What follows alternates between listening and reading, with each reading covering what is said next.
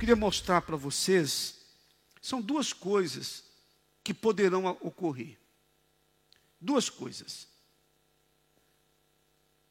A volta do nosso Senhor, o arrebatamento da igreja, o arrebatamento da igreja, ou a morte. São duas coisas que nós não, não sabemos.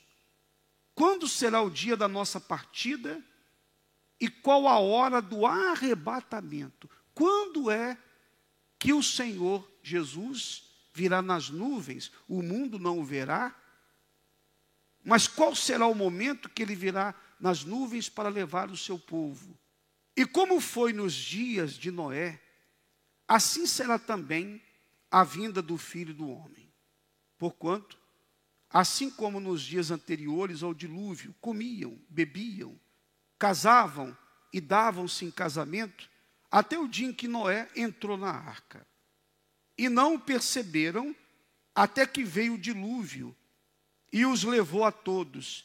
Assim será também a, a vinda do filho do homem. Então, estando dois no campo, será levado um e deixado o outro. Estando duas moendo no moinho, será levada uma e deixada outra. Vigiai, pois, porque não sabeis a que hora há de vir o vosso Senhor. Mas considerai isto: se o pai de família soubesse a que vigília da noite, ou a que hora da noite havia de vir o ladrão, vigiaria e não deixaria minar, roubar a sua casa. Ou seja, o Senhor Jesus falou de uma volta iminente, em que apenas aqueles que estiverem atentos, somente os que estiverem vigilantes, é que serão levados. Ele deu o exemplo da época de Noé.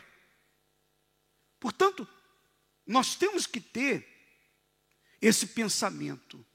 Qual o momento que o nosso Senhor vai voltar? Bem, ele disse que vai ser como a volta dele vai ser como um ladrão, à noite, na madrugada. O ladrão não telefona, não manda um bilhete, não manda um recado, uma mensagem no seu WhatsApp, dizendo: Vou entrar na sua casa a tal hora, prepara um café também, deixa aí pronto. Olha, também não jantei. Se puder deixar o jantar, já aproveito, roubo a sua casa e, e aproveito para jantar também. O ladrão não vai fazer isso. Ele vai entrar no horário que você, que a pessoa não, não imagina e vai levar o que ela tem.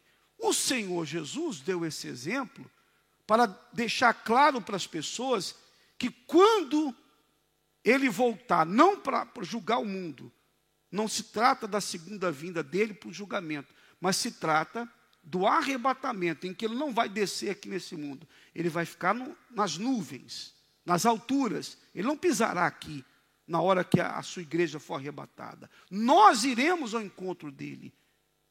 Esse ir ao encontro é que se chama arrebatamento, quer dizer, arrebatar. Nós seremos levados, levados para o lugar onde Ele nos espera. Então o mundo não vai ver Jesus, não vai haver estrondos, relâmpagos e tudo mais, como vai acontecer na, na segunda vinda dele para julgamento das nações. O arrebatamento vai ser algo silencioso para o mundo. Os que são de Deus vão, vão, vão subir. Quer dizer, não vai haver um, um estrondo no céu que o mundo todo vai. Que isso? Não, não vai haver isso. O que vai haver é o seguinte: uma pessoa vai estar ao lado da outra e ela é convertida e ela vai desaparecer. Você imagina? Pessoas estarão no transporte público. Aquelas que são convertidas, o anjo tocou a trombeta. As que são convertidas são levadas.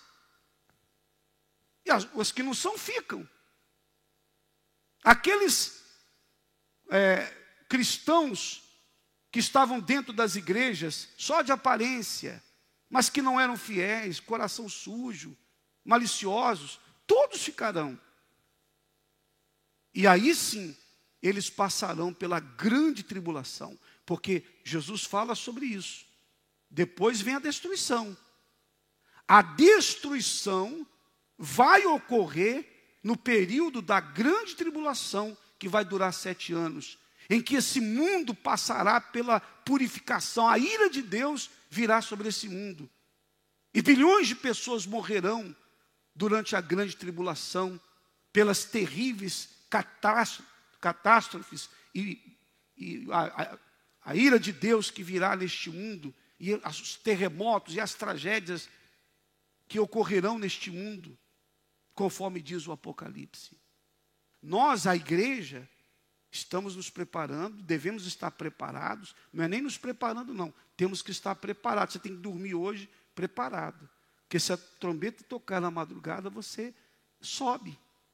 Esse, esse é o verdadeiro cristão, essa é a verdadeira fé, é esperar o noivo a qualquer instante. O meu Senhor pode vir a qualquer momento, então eu vou ficar atento.